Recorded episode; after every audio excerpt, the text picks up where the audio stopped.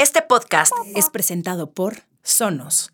Todo lo que necesitas para comenzar a disfrutar de un sonido brillante.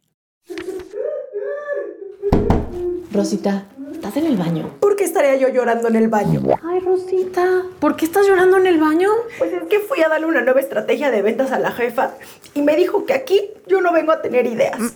Y pues, ni modo que me ponga ahí a llorar en mi cubículo, ¿verdad?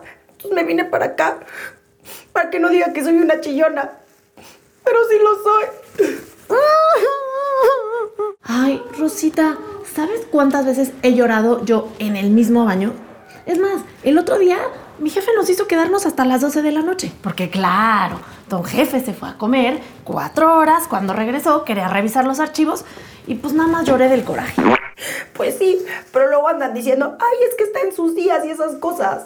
Pues que te valga, Rosita. Porque mira, aquí entre nos, ¿sabes a quién vi el otro día llorando en su coche? Al Conta. Y llorando recio. Y dudo mucho que haya estado en sus días, ¿verdad? No, pues no. Pero qué raro. Si al Conta siempre lo andan felicitando por todo. Pues sí, pero de felicitaciones, una no paga las vacaciones, mamita. Ponte chida. A ver, ¿tu propuesta es buena o no? Sí, según yo sí. Si funciona, podría elevar las ganancias hasta un 327.5% tan solo en el primer año. A ver, a ver, a ver, a ver. Rosita, mira, dejas de lloriquear ahorita. Te secas esas lagrimitas con el papel de baño que tienes a un lado, te le vas a plantar a tu jefa enfrente para que te escuche. Le das tu propuesta y es más, terminando, le pides un aumento. Somos mujeres trabajadoras, luchonas, empoderadas. Pues, ¿Qué? ¿Que tú no tienes nada que perder? ¿Y si piensa que soy una intensa? Ay, Rosita, ¿tú crees que tu jefa se hizo tu jefa por andar con medias tintas? Claro que no, Rosita. Ser intensa es algo positivo. ¿Vas?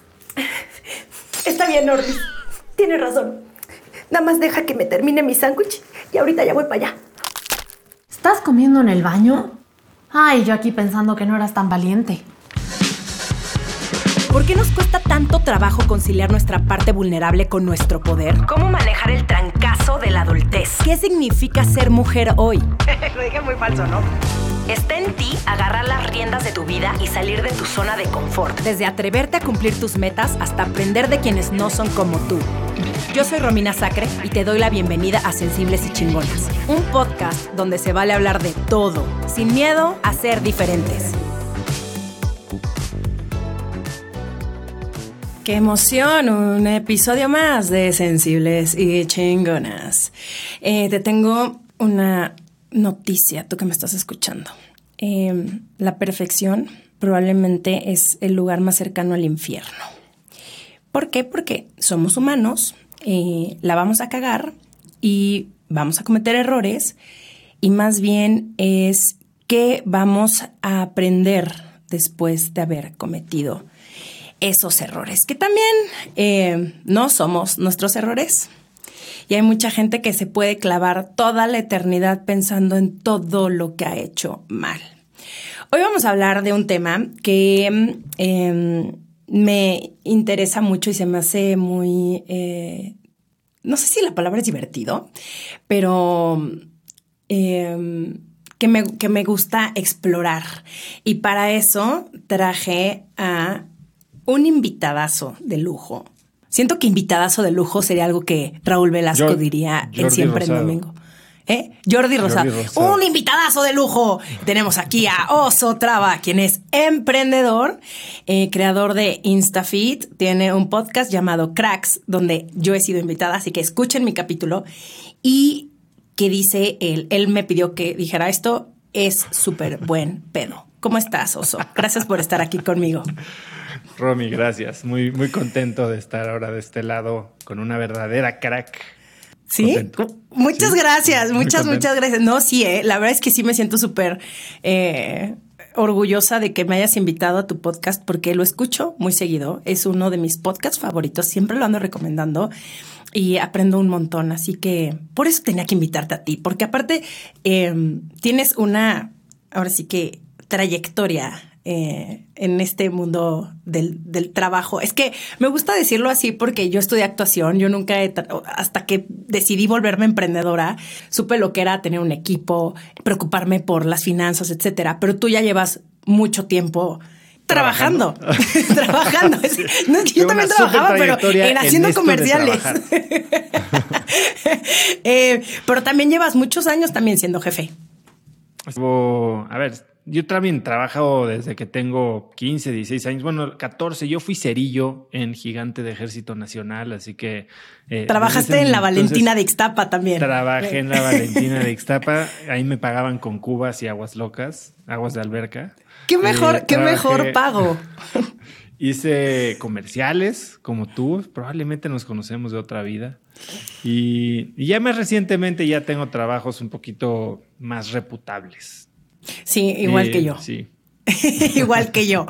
Eh, hoy vamos a hablar de la vulnerabilidad en el trabajo y de los errores que uno comete y de las cagadas y de las metidas de pata y de qué tanto te puedes abrir con tu equipo y cómo aceptas pues esos errores y cómo los puedes arreglar.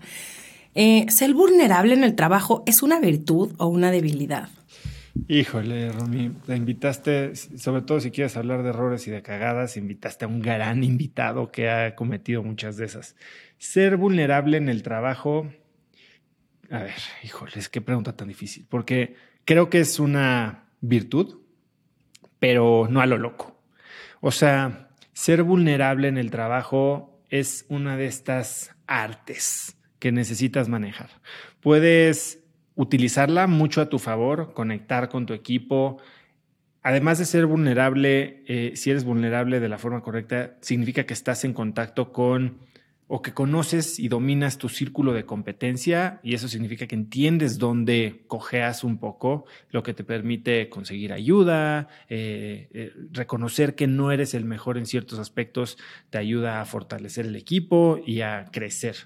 Por otro lado, el que abusa de la vulnerabilidad, creo que se está poniendo la soga al cuello, porque al final del día... ¿Qué es abusar?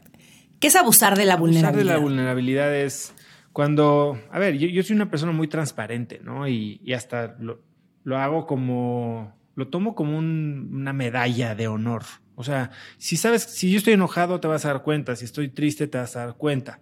Pero hasta cierto punto tu rol como líder, tu rol como emprendedor, como fundador, es ser un punching bag. Y sí, tienes que ser un buffer, tienes que ser un amortiguador entre la cantidad de meteoros. Eres la atmósfera de la empresa si lo quieres poner de esta manera. ¿Cuál es el rol de la atmósfera, además de mantenernos vivos? Pues es destruir todo objeto ajeno que trata de llegar a la Tierra y, aniquilar la vida, ¿no? O sea, un meteorito que entra se convierte en una preciosa estrella fugaz en vez de un Armagedón. Tú eres lo mismo como fundador. Entonces, todos los días te estás enfrentando a presiones por bajas ventas, malas finanzas, eh, temas laborales, falta de equipo, tu equipo está cansado, tu cliente te canceló, tu cliente quiere más rápido, eh, temas legales, fiscales, eh, financieros. Y si dejas que todas estas presiones permeen por tu vulnerabilidad y llegas hecho un mar de lágrimas frente a tu equipo porque estás siendo vulnerable, honesto, transparente, tu equipo va a salir por patas, despavorido. Entonces, creo que la vulnerabilidad puede ser un gran activo cuando se trata de liderazgo, pero hay, hay niveles. Y es así como yo lo veo. Tienes que desarrollar como emprendedor o como líder cierta resiliencia. Y a veces la resiliencia es piel gruesa y piel gruesa no solo que no te afecten las cosas de afuera hacia adentro, sino a veces dejar que no se muestren las cosas de adentro hacia afuera. Sí, el, si ves que la persona a la que tú ves como tu superior, digámoslo así, en el, en el rango eh, laboral, eh, cuando hay un conflicto ves que se está desmoronando, ¿qué te queda, no? ¿Qué les queda a los otros? Es como de fuck, güey, ya valió madres esto, ahora sí ya nos vamos, chance hoy nos corren a todos. Eh, sí estoy de acuerdo contigo, creo que hay que mostrarnos vulnerables y decir lo que sentimos sin llegar a tampoco al grado extremo del dramatismo, que a mí de pronto me cuesta trabajo, ¿eh? no creas. Eh, yo sí soy esa persona que me he puesto a así me he soltado con mi equipo de la está de la chingada. Y todos nos ponemos a llorar. Sobre todo creo que el año pasado fue un año donde todas, pues sí, hubo un momento de quiebre, de no sabemos qué está pasando, las cosas no están saliendo como nosotras queríamos, pero pues bueno, estamos juntas, hagamos lo mejor. Tú tienes un equipo muy diverso. Eh, hay muchas mujeres en tu equipo, hay muchos hombres en tu equipo. Em, ¿Es diferente la vulnerabilidad entre mujeres y hombres? Eh, yo creo que sí. Eh, la vulnerabilidad de entrada creo que es más esperada de mujeres. No significa que más aceptada en el entorno profesional. O sea, de hecho, yo creo que es, de esas cosas que en una mujer podría, el mismo grado de vulnerabilidad en un hombre y una mujer puede ser percibido de una manera muy diferente y atribuido a razones muy diferentes. Eh, erróneamente, y yo lo digo porque lo veo y no porque lo creo ni lo practico, tal vez una mujer que es vulnerable es percibida como como este hormonal, débil, berrinchuda, le está este, bajando, estable, correcto. Un hombre que es vulnerable, pues puede estar expandiendo su, sensibilidad y siendo un gran líder y mostrándose más humano, ¿no? Y más empático. al final, es correcto, que al final del día es lo mismo. O sea, ¿por qué, ¿por qué atribuir estas características negativas a una mujer cuando está mostrando estas fortalezas, tal vez hasta un nivel mucho más avanzado eh, que lo que un hombre empieza a hacer sus pininos con la vulnerabilidad, ¿no? Entonces yo creo que pues, es un tema cultural que, afortunadamente ha estado cambiando en temas de equidad de género y de cómo se percibe y cómo se, se le abren puertas a cualquier individuo dentro de una organización, pero desafortunadamente sí sigue habiendo estos rezagos culturales que hacen que, las personas no sean tratadas de la misma manera. Entonces, a veces la mujer tiene que hasta suprimir una vulnerabilidad que probablemente sería un activo, una oportunidad para conectarse con su equipo, simplemente para que no, la, no se lo atribuyan a una debilidad, para que no la tachen de débil. Y creo que son oportunidades perdidas, ¿no? Regálame un segundito de tu atención que tengo algo importante que decirte. Para que seas la mera mera en tu trabajo, te hice una lista de audiolibros que a mí me han ayudado a ser mejor en mi chamba. Yo los escucho en mis bocinas sonos mientras cocino, hago home office o limpio mi casa. Lo mejor de estas bocinas es que se conectan por Wi-Fi, así que aunque me entren mil mensajes de WhatsApp, llamadas o lo que sea, los puedo escuchar sin interrupciones. Te dejo la lista completa en sensiblesychingonas.com diagonal blog. Sí, Brené Brown dice una frase que me encanta, que es whatever you do, don't be weak. ¿No? Correcto. Puede ser vulnerable, mas no débil, ¿no? Exactamente, exactamente. Que ahí es donde nos metemos muchísimo el pie. Em, ahorita mencionabas que no había escogido mejor invitado que tú porque la has cagado muchísimo. Ahora vamos a hablar de ese tema. Eh, ¿De qué la vas a cagar? En una chamba la vas a cagar. O sea, esta ah, gente que va y cree que es todo perfecto, que hace todo bien y que va como por la vida tratando de ponerse estrellitas en la frente, etcétera, y de sacarse 10 en todo, eh, ¿por qué nos afecta tanto cuando la regamos? Mira, eh, creo que tenemos expectativas muy altas de nosotros mismos y sobre todo en culturas como la latina, en donde el fracaso eh, está tan mal visto, se combina con este grave error que creo que cometemos muchos emprendedores y muchos artistas y muchos políticos de borrar la línea entre la persona y el puesto, entre la persona y el proyecto. Y entonces la identidad empieza a converger o convergir, converger eh, en una misma. Y cuando entonces estás poniendo tanto peso de quién eres tú o quién, cómo te identificas en un proyecto o en una misión pues con mucha capacidad de fracaso, entonces básicamente es como si te estuvieras jugando ruleta rusa dispuesto a morirte cada vez que jalas el gatillo. O sea, si muere tu empresa, si, si pierdes el puesto, si tu proyecto falla, tu identidad está en la línea porque no, no has separado quién eres tú de lo que estás haciendo. Y es entonces por lo que nos da terror fallar, ¿no?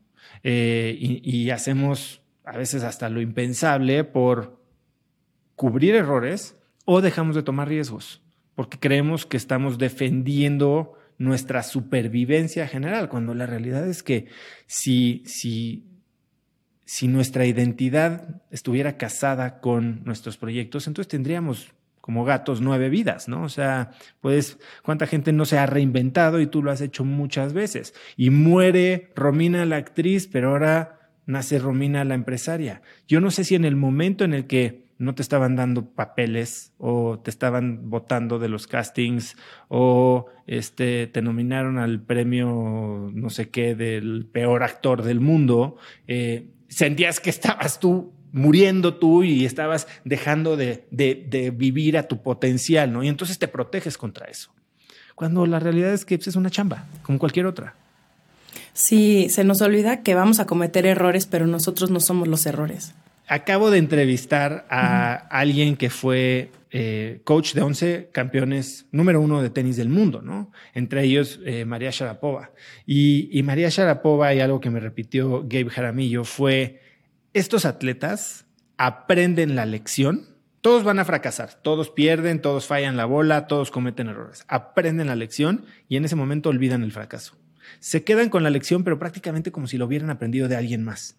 Lo, lo que hacemos cuando masticamos nuestro fracaso y rumiamos en el error que cometimos en el pasado, que es imposible de cambiar, entonces lo que hacemos es alimentar una identidad de fracaso, una identidad de perdedor, una identidad de, insuficiencia. En vez de decir, tengo un nuevo set de herramientas que puedo usar y, y construir, ¿no? O sea, has leído, no sé, probablemente eh, los 12 reglas para la vida de Jordan Peterson, ¿no? Y entonces es, son historias de fracaso y de aprendizajes de él y de muchas otras personas que puedes asumir y decir, ah, pues este güey falló en esto, no lo voy a hacer.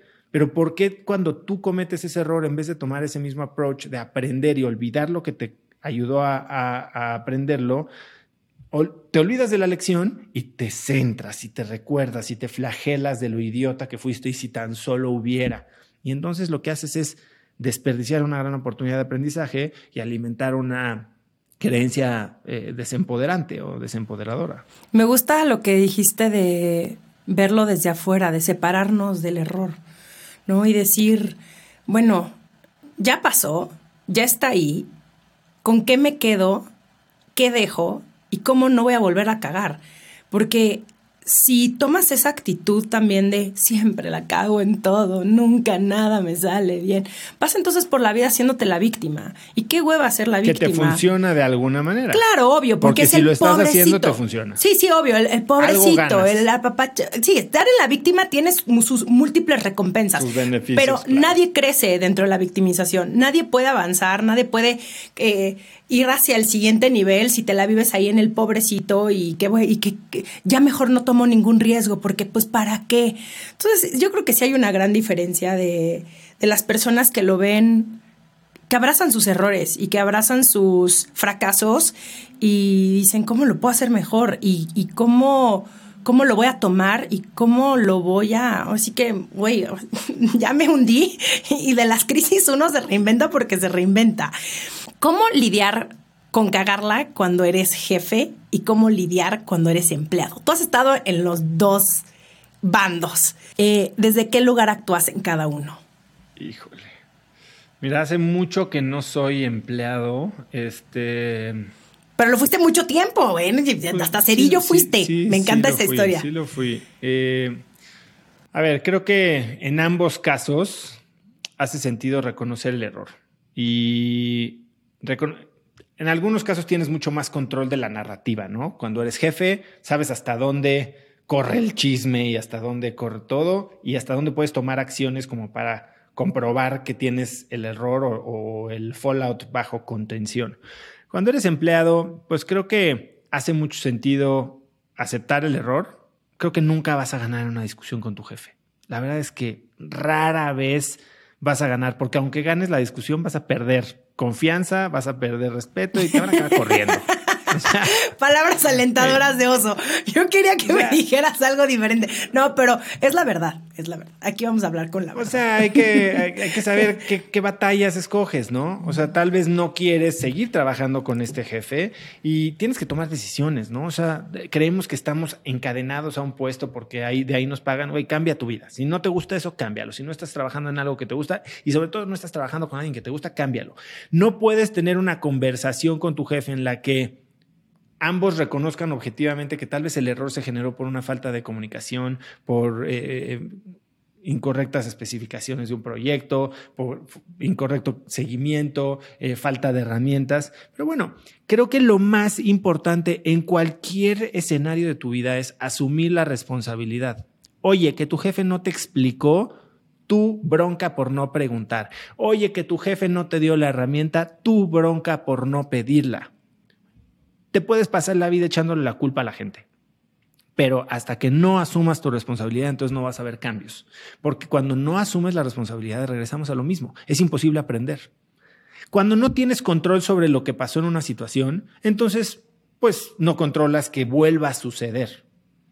Yo por eso le digo a la gente que cuando, y no, y no hablo de errores, ¿no? Hablo de, ok, te metiste a una situación en la que tuviste un resultado subóptimo lograste menos de lo que esperabas, el resultado no, fue diferente, tal vez no llenaste tus expectativas. ¿Qué haces? Tienes que hacer un ejercicio a conciencia que es como un post-mortem, ¿no? Que pasa mucho en startups. A ver, ya tronamos, ¿por qué tronamos? Entonces, puedes decir, ah, el mercado cambió, la competencia hizo no sé qué, o puedes decir, ok, estos son los momentos en los que yo pude haber actuado diferente. ¿Cuál fue el resultado que no logré? ¿En qué momentos pude haber actuado diferente? Y la parte más importante, porque hasta ahí sigues rumiando, ¿no? Echándote la culpa de, asumiendo responsabilidad, pero no tienes una solución. Te tienes que llevar una o dos nuevas reglas de vida, dos primeros principios de estos mandamientos que traes en tu cartera y no deitear hombres casados. O sea, es, muy fácil acordarte de eso. Oye, es que tal vez debí de no haberle contestado el teléfono. Tal vez el día que lo vi con su esposa debí de haberme alejado. Oye, la regla es muy clara. No hombres casados, punto. Entonces, ya no te quedas con la situación, te quedas con el aprendizaje. Y este aprendizaje que te pudo haber dicho tu mejor amiga en la que confías, que dice, si me lo está diciendo, seguramente es por algo. Pues eres tu propia mejor amiga. Entonces, ok, asume la responsabilidad, pero llévate un aprendizaje, una nueva manera de vida. Oye, que no deberíamos de generalizar, no, pero ok, está bien, pero no puedes entonces creer que vas a poder operar con sus particularidades en el mundo eficientemente si no tienes una serie de directrices sobre las que te basas. Oye, que está bien cuestionar nuestras propias reglas de vez en cuando, sí, pero tomas miles de decisiones al día tienes que saber que estás operando muchas veces de forma automática, que está bien, porque si no te volverías loca, pero entender que estas reglas tienen una razón de ser. Y mientras tú estés generando estas reglas a conciencia, entendiendo los costos que tuviste que pagar para aprenderlas, entonces puedes empezar a construir. Ahora, como jefe, ¿qué es lo que haces? Bueno, es lo mismo, asumes la responsabilidad, tratas de corregir o minimizar los costos y haces un compromiso público con tu equipo de qué se aprendió y cómo vas a actuar a partir de ese momento. Cuéntame de alguna cagada que hayas tenido, ándale. De una experiencia, ándale. Así que hayas dicho, no mames. O malas decisiones. También yo, es que yo, yo he tomado muchísimas malas decisiones a lo largo de mis siete años de emprendimiento, porque a diferencia de ti, yo no fui a la universidad. Yo estudié actuación en Nueva York. Obviamente, yo prácticamente lo que hice mis primeros tres años eh, con mi primer proyecto, Púrpura, fue pues por instinto y porque tenía otros dos socios que sí habían ido a la universidad. Este, ahí, es cuando te conocí. Eh, eh, ahí fue cuando nos conocimos. Entonces, yo he cometido una serie de errores como no presupuestar bien, cobrar menos, contratar a la gente incorrecta. es más, contratar a gente que me cobró un chingo de lana que yo no tenía. Em, eso fue al principio Púrpura, una agencia de relaciones públicas que me cobró una millonada por cosas que, o sea, que no, no, me, no me sumaron. Eh, ¿Cuáles han sido las tuyas? Mira, he cometido todas las que, las que has dicho y más. Eh, a ver, nada más para que te des una idea. A mí, en mi primer emprendimiento a mí mis empleados me rayaban el coche. O sea, yo lo metí al estacionamiento techado de la oficina y mi coche estaba todo rayado cuando salía por mis empleados. Pero que. O sea, ese grado. A ver, ¿qué, ¿y, te, y te Pero lo rayaban así nada más o te pusieron alguna frase obscena? No, no, no. Sí, no, no, no era tan. Pi, oso. No, con dedicatoria. No, no, no. Pero pues sí, sí se veía el, el- el llavezazo, ¿no? Y pues no era accidente. Eh, a ver, yo fui un emprendedor. Yo siempre he sido, creo que he, tenido que, yo, mi vulnerabilidad era ine- inexistente. Hablan, regresando a lo que estamos hablando. O sea, yo hasta hace muy poco acepté debilidades y miedos y, y fantasmas que había venido cargando y mi manera de, haber, de, de esconderlos era a través de una, una conducta muy agresiva. O sea, yo siempre he sido muy determinado y me he echado para adelante y esas cosas que todo mundo te, te aplaude porque... Tiene carácter. hombre. Ajá, tiene carácter. Exacto, porque emprendedor, pero por otro lado, cero control sobre mis emociones, cero control sobre mi comunicación. O sea, eras muy duro, eh, eras como muy frío y muy duro, y, muy y, y no, Ni siquiera frío, explosivo, hiriente, ok. correcto. Y pues este tipo, y más en, en ambientes donde tienes un open space, donde todos están sentados. Y es un error que sigo cometiendo, ¿no? O sea, llamo la atención en público. Se dice praise in public y regaña en privado, ¿no? Y yo era casi, casi al revés. Eh, y eso pues hiere mucho a la gente y eso genera ruptura en, en el liderazgo, ¿no? Eh, otro error gigantesco que, que cometí, gigantesco, es tener una persona que era igual, la más pagada dentro del equipo, claramente underperforming. eh, y no solo eso, o sea, su bajo desempeño estaba afectando a, toda la empresa. Y la gente me lo decía, no, no era como que me lo tenía que imaginar. Me decían, ¿por qué sigue esta persona aquí? ¿Por qué no lo has corrido? Nos está haciendo sufrir a todos porque nuestro trabajo sufre y no logramos nuestras metas porque él no está jalando parejo. Y yo, en mi tal vez desidia, en el no, tal vez se va a arreglar solo, en la flojera de pagar liquidaciones, contratar a alguien más, porque era un rol que yo claramente no podía hacer, no podía como que llegar y agarrar y pues lo, lo dejé demasiado tiempo. Y eso hizo que la moral de todo el equipo, olvídate los resultados, la, la moral sufriera dramáticamente. Y el día que lo corrí, y que corría muchas otras personas ese día, como que me fui al otro extremo, ¿no? Dije, no, llevo pasivo, ahora todos se van a la chingada. Se va uno, pero de una vez. Ya me voy a echar el pedo de la liquidación. Limpia. Véngase para acá. Sí, le pedí una disculpa al equipo. Y acepto que ese error nos costó mucho tiempo, nos costó dinero y, y nos costó probablemente que en esa limpia pues saliera gente que tal vez se ganó su liquidación por, por mi culpa, porque entró en esta dinámica de quejas, pero derivado de una falta de acción mía. Eh, eso yo creo de los, de los más costosos que he cometido y que me lo recuerdo mucho, ¿no? Entonces, ¿qué hice mal? ¿Cuál es mi regla? Si sabes que tienes que correr a alguien, lo tienes que correr en ese momento. Sí. ¿Y cómo fue ese día? Ya me estoy clavando un poco más en esto, pero realmente me interesa saber. O sea, ¿qué, qué te dijeron los demás? O sea, después de que los corriste, bueno, esos ya, ya se fueron, adiós. Pero los que se quedaron en tu equipo. me los llevé a, me los llevé a comer. O sea, hubo, pues fue de esos días. Yo había pasado un día así, el día que me corrieron a mí de UBS, que no me corrieron por, por mal desempeño, me corrieron porque pues, hicieron un recorte de 5 mil personas a nivel global y yo estaba cruzando los dedos porque me corriera. Yo sabía cómo se vivía un ambiente de esos en el que están como patitos cayéndose todos tus compañeros alrededor de ti.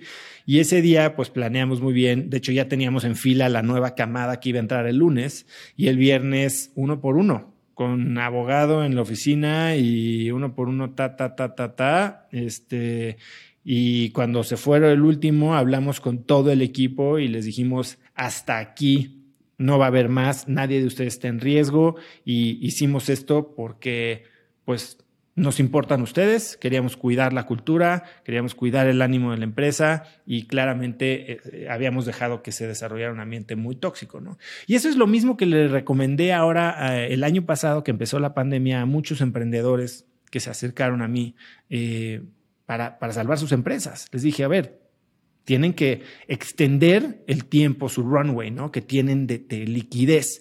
Una de esas maneras es recortando gastos. Si tienen que cortar nómina, tienen que hacerlo rápido, decisivo y una sola vez. Porque lo último que quieres es que la gente se quede con miedo diciendo, bueno, ¿y ahora cuándo me toca a mí? Porque en cuanto la gente empieza a dudar de su trabajo, deja de trabajar, punto. Y lo que quieres, si quieres rescatar tu empresa o sacarla del hoyo, es que todo el mundo trabaje triple. Entonces tienes que darle certeza, confianza, respeto, autonomía, responsabilidad a la gente que se queda. Si la gente está pensando, bueno, este güey, ahora a ver cómo me toca a mí, y ya vi cómo trató a los que se fueron, pues entonces te quedas peor, ¿no? O sea, te vas a quedar solo. No manches, ahorita con tu historia hasta me puse nerviosa, ya empecé a sudar, o sea, ya, me empezó a como a, que, a brillar un poquito la frente. Eh, a mí sí me han corrido, claro que se siente horrible. Bueno, me corrieron de mi escuela de actuación porque no quise firmar un contrato de explotación laboral. Pues es que los de Azteca ya sabes cómo son, ¿verdad? Eh, pero, pues sí, hacerlo, hacerlo de la forma más eh, honesta y respetuosa. Y también, pues, no es obra de caridad. También cuando alguien ya no es parte de tu equipo, ya no eh, está dando el resultado que tú esperas dentro de tu equipo, pues con la pena. Y cuando eres... Pero, a ver, y, creo que a nadie le debería de caer como sorpresa que lo corras, ¿no? O sea, creo que la gente, si tienes un buen sistema de seguimiento de, de objetivos y de sesiones de revisión de resultados, pues sabes que no está funcionando y ya los trataste de ayudar en alguno que otro momento, les diste instrucción. Y si no está funcionando, entonces no está funcionando y, creo que la gente va a saber qué es lo mejor. Ahora hay que hacerlo de manera digna y yo he dejado la puerta con gente buena, con la que tal vez ya no encaja en la estructura organizacional o ya no tenemos presupuesto para ese puesto o simplemente cambió la estrategia, trato de dejar la puerta abierta a colaboraciones eh, como consultores. Y sigo, sigue habiendo gente que se ha ido de manera voluntaria o incluso que, que, que hemos dado de baja, que sigue trabajando por proyecto con nosotros. Eso está increíble. Pues sí, porque es... es... Y no me raya el coche. Eso yo creo que es lo más importante. Eh, por favor, ese va a ser como, tenemos que hacer algo al respecto con eso de las rayaduras del coche. Que, oigan, chavos, qué mamada. O sea, si, si trabajaban con oso antes y, y, le rayaron su coche, qué poca. Eh, ahorita me lo, ahorita me comentabas que has tenido, eh, pues que ha habido un cambio en ti. Eh, que antes eras mucho más explosivo, que decías las cosas más sin pensarlo, que lastimabas a las personas el ego juega un papel crucial y más cuando eres el jefe. O sea, ¿cómo trabajas con tu ego? Yo creo que, fíjate, cuando el ego yo creo que es un mecanismo de defensa. Y justo como lo usaba yo, o sea, como no creía yo que tenía la capacidad para liderar, los resultados no se estaban generando y yo sabía que era por mí, entonces ¿Cómo me protegía yo de ese sentimiento miserable? Pues echando culpas, regañando gente, explotando, mostrando autoridad, como si yo tuviera la fuerza como para arreglarlo todo, ¿no? Eh, hace poco me eché el libro de Ego is the Enemy de Ryan Holiday y habla como justo eso, y, es un tema que toqué con Ricardo Beder de justo hace poquito en entrevista también. Me dijo, cuando maduras, te das cuenta que el ego no te sirve de nada. Son cuentos que te cuentas a ti solito y que lejos de acercarte a tu equipo, lo que hacen es alienarte, ¿no? Y aislarte y separarte de, de, del trabajo en equipo, que es lo que necesitas para crecer. ¿Cómo trabajas con tu ego? Pues creo que tienes que rodear de gente que te recuerde que no eres, no eres nada especial, ¿no? Este, un coach, tu esposa, tu novio, este, que cuando las cosas en la calle puedan empezar a cambiar, porque saliste en la revista, porque te dieron 100 millones de dólares. Porque, porque tienes un podcast súper exitoso. por cualquier idiotez que a nadie le importa, que te diga, eh, a ver, acuérdate que aquí te toca lavar los trastes, este, aquí pues tienes que pagar tú las cuentas y por favor no dejes tus calzones tirados arriba de la tele, ¿no? ¿Haces eso, Oso? Deja, No, ah, qué bueno. Los calzones no, pero sí lavo, sí lavo los Ah, pues sí, porque así debe de ser. Eh, actividades compartidas. ¿Sabes que lo hago como hasta como terapia? A mi novio también es le encanta. cosas- A mi novio también le encanta. ¿Y sabes qué? No sé por Mejor. qué. Para mí, mi novio es como su meditación y yo odio lavar los trastes y digo, muchísimas gracias, qué bueno. Sí, pero la importancia de tener a gente que te, que te centre y te desapes, ¿no? De, de pronto, de, a ver, Sí. no, no mames. O sea, pff, A ver, y aguas, ¿eh? Porque tampoco se trata de eso. Eh, a mí me voltea alguien y me dice, a ver, así, y peor me pongo, ¿no? Entonces, hay maneras de decir las cosas. Oye, digo, oye, ¿no crees que medio que te puedes estar perdiendo el piso por aquí, por allá? Pero un, a ver... no, bueno, lo exageré. Es, mi ¿no? parte dramática. Recuerda que yo estudié actuación y que tengo una actriz interna que exagera un poco las situaciones. No, obviamente no, jamás pero, quieres. pero nos pasa a Obvio. todos, nos pasa Pero a no, todos. jamás quieres que tampoco que te digan las cosas de esa manera. Yo creo que siempre todo está en cómo dices las cosas y siempre tiene que haber muchísimo amor y muchísimo respeto. Mira, eh, eh, yo te dije que de lo que más he batallado en mi vida es mi explosividad y la manera en que hablo, ¿no? Y, y mi esposa y mi coach tienen eh, una frase que me recuerda mucho porque lo sigo batallando. Y cuando las cosas se ponen mal, me dice Lu, por ejemplo, hace poco me decía, oye, sé que lo trabajas y sé que hay veces que estás muy bien y sé que hay veces que te cuesta más trabajo. Y mi coach me dice, cuando vayas a hablar, antes de hablar, que me falla a mí tener esta conciencia y recordármelo, pero volteate a ver las manos y en tus manos tienes como dos M's, ¿no? No sé si ves. Y me dijo, estas dos M's son dos palabras que no puedes olvidar, modos y maneras. Entonces, no importa lo que vayas a decir, acuérdate de tus dos M's y trata de usarlas con responsabilidad. Regálame un segundito de tu atención que tengo algo importante que decirte. No te quedes fuera de la conversación. Suscríbete a nuestra newsletter en sensiblesychingonas.com, diagonal newsletter.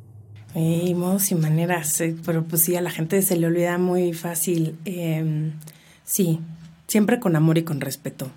Porque todo se puede solucionar y todo se puede hablar, pero tampoco hay que ir por la vida siendo un grosero. A mí también me cuesta mucho trabajo todo el tema de mi temperamento. Me he vuelto mejor, soy más consciente, pero de pronto sí puedo llegar a ser esa persona explosiva que dice las cosas y lastima a los demás. Em, así que estamos en esto juntos, Oso. No estás solo, no estás solo. Modos y maneras, siempre me lo voy a recordar. Anónimos. sí, em, ya casi vamos a terminar, Em, pero ¿cómo construyes los puentes para tener una comunicación? Ay, lo dije pésimo, perdón. ¿Cómo construyes los puentes para tener una comunicación efectiva en tu trabajo y con tu equipo? Eh, mira, yo creo que lo primero es que hay que separar a la persona del resultado, a la persona del puesto. Y puedes tener una conversación muy acalorada, basada en resultados y en desempeño, y de ahí irte a echar unas chelas y unos tacos al pescadito con tu equipo sin problema alguno, ¿no? Creo que mientras hagas eso, está bien. Mientras eh, hay, una técnica, hay un libro que escribió una maestra mía de Stanford que se llama Carol Robin, que tiene un episodio también de Cracks, sobre, se llama Connect, y habla de cómo conectar precisamente a través del lenguaje eh, y tener mensajes que se entienden. Y habla muchísimo de los fundamentos de relaciones interpersonales, en cómo expresas tus sentimientos regresando a lo que hablamos hace un momento, tomando responsabilidad de ellos. Cuando empiezas a asumir, y es lo mismo que habla Miguel Ruiz en los cuatro acuerdos, ¿no? No te tomes las cosas personal, no asumas cosas. Cuando empiezo a hacerme historias sobre lo que tú quieres decir, lo que está pasando en tu cabeza, tu razonamiento, entonces ya todo se desvirtúa. Cuando me centro yo y, y comunico contigo de una manera, oye, a ver, objetivamente, creo que estamos, que, que, tú quieres tener éxito en esta empresa, ¿verdad? Y, este, y acordamos que ibas a llegar temprano todos los días. Bueno, objetivamente, oye, no siento que siempre llegas tarde. No, los últimos cuatro días llegaste ocho horas tarde, ¿no? Si, si estás en una empresa que... Me, o sea, quita la subjetividad. Y cuando quieras meter temas emocionales, nunca hables de las emociones de la otra persona, Tú siempre quieres, tú me hiciste sentir, no, tú no me hiciste sentir nada. Cuando tú haces X, yo siento Y. Así tú ya sabes de manera puntual qué efecto tienen tus acciones en mí. Que tú cambies o no es decisión tuya. No puedo esperar a que cambies. Ahora, si estamos en un objetivo común, alineados, entonces esperaría que si tú sabes que acciones tuyas pueden mejorar nuestras posibilidades de alcanzar ese objetivo, pues vas a modificar tus modos y tus maneras. No los modificas, pues entonces atenta a las consecuencias. Entonces se, trata un poquito de dominar este concepto de la red, del que hablo en ese podcast de Carol Robin, y, y de ser muy objetivos en la manera en que te comunicas. A ver, no soy ningún experto, no lo hago todo el día, me falla a mí también, eh, pero creo que separando un poquito los resultados de la persona, no tomándote las cosas personal, no asumiendo que las cosas, la gente te quiere lastimar o hace las cosas con malicia, eh, es un buen comienzo. Sí, o que está haciendo las cosas a propósito, ¿no? Nadie está tratando de joderte la vida, no es tan importante tampoco, regresamos a eso. Eh, ya vamos a terminar, este ya es lo último y me encanta preguntarles a mis invitados un escenario imaginario es que yo estudio actuación, entonces siempre es como escenarios imaginarios y cómo responderías ante tal situación. Entonces, ¿estás listo? ¿Sí? Ok. Se dice fácil que no te tomes las cosas personal, porque pues ya me acabas de decir que ya leíste Los Cuatro Acuerdos del doctor Miguel Ruiz, un excelente libro, siento que es el libro que todo el mundo debería leer. Em, entonces, que no te tomes personal los pedos en el trabajo, pero no siempre es fácil. Imagina que tienes un proyecto en el que has trabajado meses, te has desvelado y le has puesto todo tu corazón. Y justo cuando vas a presentarlo, y sabes que será un gran paso para tu carrera, eh, tu jefe te pide que se lo dejes a tu colega. Obviamente tenemos que imaginar que tienes un jefe. Él lleva más tiempo que tú en esto y está más preparado para hacerlo que tú y te cuesta admitirlo, pero lo sabes. al final el proyecto es de la empresa, pero la idea es tuya. Y quien se lleve el crédito es posible que también se lleve una promoción. ¿Cómo lo manejas? Mira, es difícil reaccionar así a una situación, pero lo he visto una y otra vez. Y al grado de, y lo digo y tal vez, tal vez estoy hablando estupideces porque no sé nada de política, pero me acuerdo cuando eh, Cedillo lo nominó a, a Colosio no, fue Cedillo, no, al contrario. Salinas nominó a Colosio en vez de a Manuel Camacho Solís. Y Manuel Camacho Solís era el, el, compinche, ¿no? Era la mano derecha, era el, que iba para la grande. Y pues no lo tomó muy bien cuando le quitaron la candidatura. Pasa lo que pasó, lamentable la muerte de, Luis Donaldo Colosio. Y, y Manuel Camacho había hecho tal desmadre que pues ni siquiera estaba como runner-up, ¿sabes? Ya, ya, ya se había peleado con el presidente. Entonces, te pones a pensar qué hubiera pasado si hubiera tomado una for the team, ¿no? Y después creo que pasó un poquito similar con eh, Del Mazo y Erubiel nominan a Erubiel y Del Mazo como que quería que le tocara y Del Mazo jugó, he played ball y ahora fue gobernador o es gobernador, no sé. Y no sé por qué me vinieron tantos, tantos este, ejemplos de política, pero tú no sabes qué vas a perder haciendo tu berrinche. Hay veces que tienes que tomar una por el equipo y eso, la gente sabe quién hizo el trabajo. Al final del día, ok, una cosa es el reconocimiento y al final del día la gente sabe quién vale lo que vale.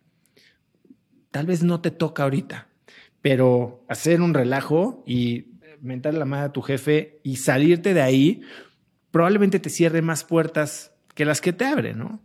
No siempre, no se trata de échate al piso y deja que te pisoteen, pero creo que tienes que ser muy inteligente en cuándo y jugar el long game y no necesariamente estar pensando en el, siguiente movimiento que tienes ahorita enfrente. ¿Qué es lo que puedes ganar con esta otra situación?